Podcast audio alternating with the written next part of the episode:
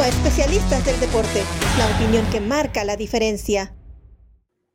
Este es el podcast de los especialistas del deporte punto extra dedicado a la actividad de la NFL. Y aquí compartimos en esta comunidad que hemos construido junto a ustedes, Raúl Alegre, Roberto Abramovich, Javier Trejo Garay. Bueno, hay muchos eh, temas para destacar, pero yo quisiera, si me lo permiten, hablar de los mariscales de campo jóvenes de primer y de segundo año. De primero, bueno, pues ahí está Trevor Lawrence, que ya tuvo su primera victoria con el equipo de los Jaguares de Jacksonville. Lo de Mac Jones, que me parece que es una apuesta muy interesante con el equipo de Nueva Inglaterra. Lo de Zach Wilson, que para mí es una interrogante, es una duda. Trey Lance también lo es con San Francisco. Eh, Justin Fields con Chicago ya tuvo dos victorias en sus aperturas como coreback eh, titular del equipo de Chicago, pero también hay otros corebacks del año pasado Raúl, como eh, por supuesto Joe Burrow, por ejemplo, que tiene una buena temporada con Cincinnati, Tua Tagovailoa, que también es eh, un eh, jugador de segundo año con Miami, pero que ha estado plagado de lesiones. De todo este abanico de jóvenes mariscales de campo, ¿de quién nos quisieras hablar y por qué, Raúl? Mira, vamos a empezar con, con, dos que se enfrentaron el domingo en Londres. Me refiero a Trevor Lawrence y a Tua Tagovailoa. Están en dos equipos que me parece que van en, direcciones opuestas, no ellos, sino los equipos. El equipo de Jacksonville es un equipo que debería tener mucho mejor récord. Para mí me sorprende la manera como están llevando la ofensiva. La filosofía que tiene eh, Daryl Bevel es el, coordinador, un coordinador que enfatiza mucho el juego de pase. He visto a un Trevor Lawrence mejorar semana tras semana tras semana, pero esto es un equipo que está construido para correr, que tiene un corredor como Jeff Robinson y no lo usan. Por otro lado, Miami a mí me parece un desastre, no hay otra palabra. La línea ofensiva, y ustedes saben que yo siempre empiezo los análisis de los equipos a través de la línea ofensiva, ha sido pobre, no han podido correr, o sea, tienes a, su corredor, salvo una Met, tienes a, a, todos ellos no han podido, y tienes a dos coordinadores, eh, Gotzi y Stoutsville, que francamente no parecen ponerse de acuerdo en el plano ofensivo. Tua no jugó mal. Tua regresó después de una lesión de fractura de costillas, alzó dos touchdowns, una intercepción, pero el equipo estaba en posición de ganar. Requirieron un par de goles de campo muy largos, de 54 y de 53 yardas de Matthew Wright, uno para empatar y otro para ganar. De otra manera salen eh, con la victoria. Creo que Tua no es el problema del equipo de Miami es la línea ofensiva que han tratado de arreglar los últimos dos drafts y, no les no han podido encontrar los jugadores, no tienen un entrenador, en mi opinión, eh, capacitado para desarrollar a estos eh, jugadores de línea jóvenes, no pueden establecer el ataque terrestre, no es tanto la culpa de Tua, y por otro lado, Trevor Lawrence sigue mejorando, tiene un gran grupo de receptores, pero está, a mí me sorprende la filosofía ofensiva que tiene el equipo de, de Jacksonville. Tiene razón, Raúl, no me parece, a ver, no, no creo que haya sido culpa de Tua Tagovailoa la derrota que sufrió en este fin de semana, pero tampoco es el coreback que va a ganar esos, ese tipo de partidos, Roberto. Yo lo veo así. ¿Tú qué opinas de Tua o de quién más quisieras tú resaltar su, su actividad, su rendimiento en esta temporada?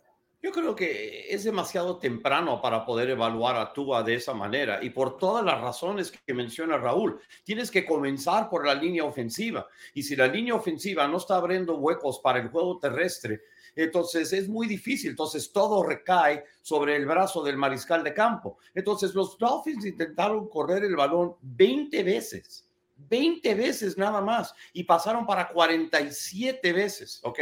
Y completó 33 de ellos con dos pases de touchdown. Mira, tuvo, Brown tuvo 24 yardas, Ame tuvo 22, Tagovailoa corrió tres veces para 22 y Gasket se supone, que se supone que tiene que ser uno de los primarios corredores, cinco intentos para nueve yardas, no juegues. Total, 20 intentos por tierra contra 47 por aire. Le estás poniendo toda la presión a Tagovailoa. Y él tuvo ventajas en este partido. Tuvo ventajas de 10-3, 13-3. Eh, le, dieron la vuelta al marcador. Regresó, estuvieron arriba 20-17 en el cuarto periodo. Y como dijo Raúl, dos goles de campo larguísimos de 53-54 yardas. Terminó ganando el partido para Jacksonville. Y en otra cosa que estoy de acuerdo con Raúl. Sí, y, coincido, Miami está jugando a un, nivel que me extraña. Me parece, que Miami han superado al problema de Urban Meyer, porque se supone que el equipo se iba a derrumbar y tal, y pues no ha sido el caso. Fueron a, a, Londres y terminan ganando su primer partido del año, la primera vez en 20 partidos que ganan un juego. No habían ganado desde el primer partido de la temporada del 2020. Y los veíamos en ascenso lentamente y creo que así vamos a ver a Jacksonville durante esta temporada. Creo que Trevor Lawrence sigue aprendiendo y aprendiendo mucho y mejorando en cada partido. Tiene muy buenas armas a su alrededor y poco a poco van a ver que este equipo va a empezar a engranar. Y lo, de Miami, a mí particularmente yo la calificaría quizá como una de las decepciones. Le queda todavía dos tercios a la temporada, le falta mucho, pero me parece que por lo que está exhibiendo Miami está quedando a deber. Pero decía Raúl, y me pareció muy interesante lo que decías, Raúl, acerca de Brian Flores, el head coach de Miami, que no parecería el coach ideal para un joven talento como el de Tua Tagovailoa. Yo quisiera preguntarles a propósito de estos jóvenes de segundo y de primer año, ¿cuál de estos corebacks jóvenes está mejor arropado?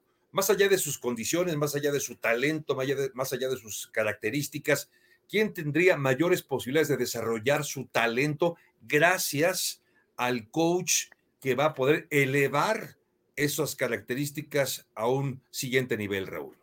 Mira, yo primero quiero aclarar que no, que a mí me gusta mucho Brian Flores como entrenador en jefe. Yo no recuerdo haber dicho que no era el ideal para desarrollar a Tua Tagovailoa. Lo que dije fue que los coordinadores, o sea, e, él hizo, o sea, se, Chan Gailey se retiró, la, que era el, el coordinador ofensivo, y nombró a dos co-coordinadores ofensivos que nunca ha funcionado, nunca he visto que eso haya funcionado en la NFL, pero hablando de, de los que están arropados, eh, pues eh, tienes que, que, tomar en cuenta, eh, en el programa de punto extra, Roberto hablaba acerca de Joe Burrow, ve la calidad de receptores que tiene Joe Burrow. hablábamos también del caso de, de, Zach Wilson, que no tiene el talento ofensivo a su alrededor. O sea, hay varios jugadores, eh, corebacks novatos, Justin Fields. Justin Fields eh, tampoco tiene una gran línea ofensiva, acaba de perder a David Montgomery. Entonces, es muy complicado para un coreback novato, sobre todo aquellos que debutan eh, después de haber estado solamente tres años en el fútbol americano colegial o menos, como fue el caso de Justin Fields, que estuvo tres, pero solamente jugó dos. Es muy difícil a menos de que, de que, de que tengas un buen equipo a su alrededor. Mac Jones no les gusta con Josh McDaniels como coordinador ofensivo, como Bill Belichick, dentro de este ejercicio que hacemos. No es Mac Jones un coreback, Roberto, que pudiera estar más o menos arropado pensando en un futuro exitoso para él y para el equipo. Lo están cuidando demasiado. Eh, eh, a mí me sorprendió muchísimas de, las decisiones de Bill Belichick.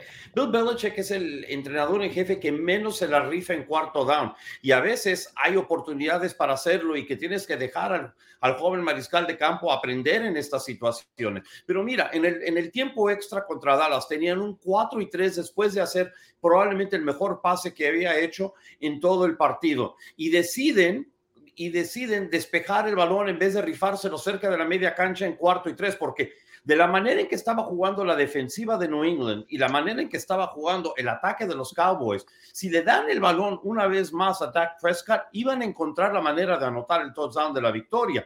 Entonces, para mí era cuestión de arriesgarse más, de darle la oportunidad de lanzar un pase para que, para que tratara de mantener viva la marcha y tratar de ganar el partido. Y no lo hicieron, despejaron y los Cowboys fueron y marcharon y anotaron el touchdown. Creo que le tiene que quitar, tiene que, le tiene que aflojar las cadenas a Mac Jones y a ver qué es lo que tiene. Y creo que si no lo hace, entonces van a tardar mucho más en desarrollarlo. Ya levantó la manita, Raúl. Yo, yo coincido con Roberto, pero hay una razón por la cual están, por la, por la cual están haciendo eso. El, equipo de Nueva Inglaterra sigue sin contar con cuatro titulares en la línea ofensiva. Pienso que Mac Jones puede ser mucho más agresivo, pero para ser más agresivo necesitas uno, establecer el ataque terrestre y dos, que le den tiempo para que esas trayectorias profundas puedan desarrollarse. En este momento te digo, cuatro suplentes en la línea ofensiva, Jordan Cayuste, que no había jugado en tres años, eh, estamos hablando de, muchos eh, jugadores Ferenc que están improvisando, que no están jugando ni siquiera en la posición que les, eh, que les corresponde. Me gustaría ver cuando regresen Trent Browns, Isaiah Wynn o Bueno, que son los titulares, algunos de ellos fuera por lesión, otros fuera por cuestión de COVID. Me gustaría ver cómo cambia el plan ofensivo, pero coincido, o sea, 100% con, con Roberto, que necesitan ser más agresivos, pero hay una razón por la cual no han sido agresivos hasta el momento. Entiendo, Raúl, pero deja, deja decirte esto, ¿ok? Deja decir esto en, el, en, el, tiempo extra en especial, y yo, estoy de acuerdo con todo lo que me dices, pero en el tiempo extra en especial es más o menos un poco de escoge tu veneno.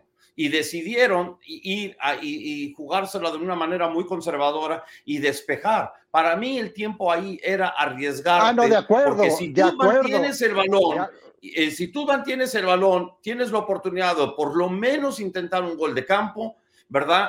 Pero si no, los Cowboys iban a anotar, necesitabas mantener el balón para tratar de no darle el balón una vez más a Dak Prescott. No estoy hablando del tiempo extra, estoy hablando del, de los últimos tres partidos, Roberto. Estoy de acuerdo porque el equipo de Nueva Inglaterra tuvo la primera serie ofensiva. Tú sabes que un gol de campo no te alcanza para ganar, a menos, a menos que no te touchdown, le das la oportunidad al otro equipo. En el momento de despejar, las probabilidades de que Dad Prescott ponga a los vaqueros en posición de goles de campo son muy altas, porque en realidad no, no los habían podido frenar. En tiempo extra, 100% de acuerdo contigo que las mejores probabilidades de ganar del equipo de los Patriotas hubiese sido si se la juegan en esa cuarta oportunidad en lugar de despejar.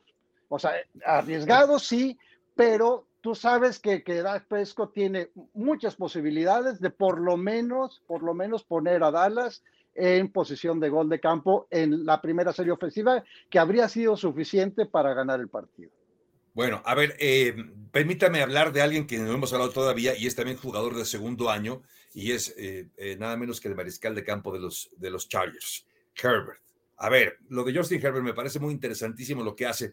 Déjame hacer este ejercicio, Roberto. Si tú fueras gerente general de un equipo y estuviera disponible, si estuviera disponible Joe Burrow y Herbert, ¿a qué mariscal de campo elegirías tú para tu equipo, mi querido eh, gerente general del equipo de los no sé qué de New York? Porque seguro tiene que ser de New York. de los guerreros de, Después de cuántas botellas, después de cuántas botellas de champán que me estaría yo tomando por tener la oportunidad de tener cualquiera de esos dos jugadores. En la borrachera y, lo que sea, no, no, no hay pierde. Pero si tengo que escoger uno en este momento y esto no, no, no, va nada en contra del otro, realmente me encanta cómo está jugando Justin Herbert. Simplemente me, me encanta la, la, manera en que, en, que ve el campo, eh, en que lee defensivas, en donde sabe dónde poner el balón. es mucho más maduro de lo que debería ser para un mariscal de campo que apenas fue titular que a partir del quinto sexto partido del año pasado porque no fue titular al principio de la temporada. Y lo, solamente lo, lo, tuvieron que poner, por, estaban forzados por una lesión. Y luego era casi imposible sacarlo de la alineación. Eh, Herbert ha estado absolutamente fabuloso y Los Ángeles va a tener un excelente mariscal de campo por un buen rato. Bueno, bueno, no sé si Los Ángeles en sí, los Chargers van a tener, porque yo no creo que los Chargers puedan quedarse en Los Ángeles por por años y años y años. No, no, no, no tienen razón de existir ahí. Qué interesante. Raúl. Pues mira, yo, yo quiero añadir aquí, ¿qué, ¿qué, tienen en común Justin Herbert y Joe Burrow? Rápidamente. Bueno, déjenme les digo lo que tienen en común. Su que, a ver. Iba, a ser el, coordinador ofensivo, no. El coordinador ofensivo. No, no, no, no, no. pero, no, ya me acordé. El que estaba con, con Luisiana se fue a Carolina. Brady. No, no, no no, no, no, no, no, no, tiene nada que ver con eso. Tiene, lo, tiene mucho que ver con el hecho de que ambos estuvieron en el fútbol americano colegial cuatro años Herbert, cinco años Joe Burrow. para mí, un gran error que cometen los corebacks jóvenes es salir después de solamente tres años en el colegial y terminar siendo titulares el primer año. Los, no hay una regla que dice, bueno, si esperas vas a ser mejor, como fue el caso de Brady, de Montana, de Aaron Rodgers, o si juegas inmediatamente vas a ser mejor, como fue el caso de Peyton Manning, de Troy Aikman. Y aquí es de que estos jugadores que tuvieron éxito en su primer año, todos estuvieron por lo menos cuatro en el colegial y llegan con mucha madurez. Ahora, yo con el que me quedo de los que tú dijiste, o sea, con ninguno de los dos pierdes, pero yo vi jugar a Joe Burrow en persona en su último año de LSU aquí en Austin contra la Universidad de Texas y en el Campeonato Nacional cuando enfrentaron a Clemson y su madurez como quarterback, la capacidad de identificar. Uh, Justin Herbert no le fue tan bien contra Baltimore cuando estuvo asediado bajo presión. Joe Herbert puede, perdón, Joe Burrow puede contrarrestar la presión con su inteligencia, haciendo ajustes, haciendo cosas muy sutiles que quizás no se ven en la, la capacidad que tiene él de, de ser quarterback. Yo me quedaría con Joe Burrow, pero con ninguno de los dos pierdes. Bueno, qué bueno, porque uno se queda con Herbert, otro se queda con Borro y así todos contentos. Entonces salimos contentos aquí de Punto Extra. Oiga, pues estamos llegando al final de este podcast de Punto Extra. Yo quisiera invitarles también a que nos sigan en nuestras redes sociales, a que nos acompañen también en nuestra página en especialistas del deporte. ¿Algo más para despedirnos, Raúl? No, pues eh, nada más, como mencionas, eh, esta esta es una semana siete, perdón, de, la NFL que tiene a seis equipos eh, con semana de descanso. Me tocan el fantasy contra, contra Roberto, pero ambos estamos muy mermados. Ambos tenemos a muchos jugadores por lesión o por semana de descanso fuera y afecta también a muchos equipos, muchos equipos eh, que quisieran tener la semana de descanso más adelante, pero a otros que le cae como anillo al dedo, como es el caso de Dallas con la lesión de Dak Prescott. Roberto Abramowitz, nos vamos. ¿Algo más? Bueno, voy a tener que hablar con mi gerente general, Eddie, de mi equipo de fantasía, para ver qué es lo que está haciendo esta semana y a quién vamos a seleccionar si necesitamos. Digo, también tenemos, creo que, algunos jugadores que descansan debido a que ya, ya estamos en, en esas semanas donde los equipos descansan también. Estoy viendo el panorama de partidos de la NFL de este fin de semana y y realmente no hay nada extraordinario. Eh, es una semana muy, muy ordinaria. Creo que el mejor partido es el de los Chiefs visitando a los Titans a la una de la tarde. De acuerdo. Aparte de eso, Eagles y Raiders. Eh, no, no, hay nada. Es más, Sunday Night Football tiene dos equipos perdedores, los Colts 2 y 4 visitando a los 49ers 2 y 3 y los Saints el lunes por la noche visitan a los Seahawks, los 6, 3 y 2 y los Seahawks están 2 y 4. Me encanta el partido de Indianapolis contra San Francisco, independientemente de los, eh, de los eh, récords de los equipos, por la urgencia que tienen. Me gusta el juego del jueves por la noche entre Cleveland y Denver, ambos 3-3 y obligados a ganar. Tiene razón, no hay unos partidos que, que, tú digas, wow, este no me lo puedo perder, como el de Tampa Bay contra Dallas o otros que hemos tenido. Pero hay partidos que podrían pesar mucho en el, o sea, en el impacto de si calificas o no a la postemporada. Pues el equipo de los Browns que eh, está en el hospital es mejor del que pueden poner en el campo.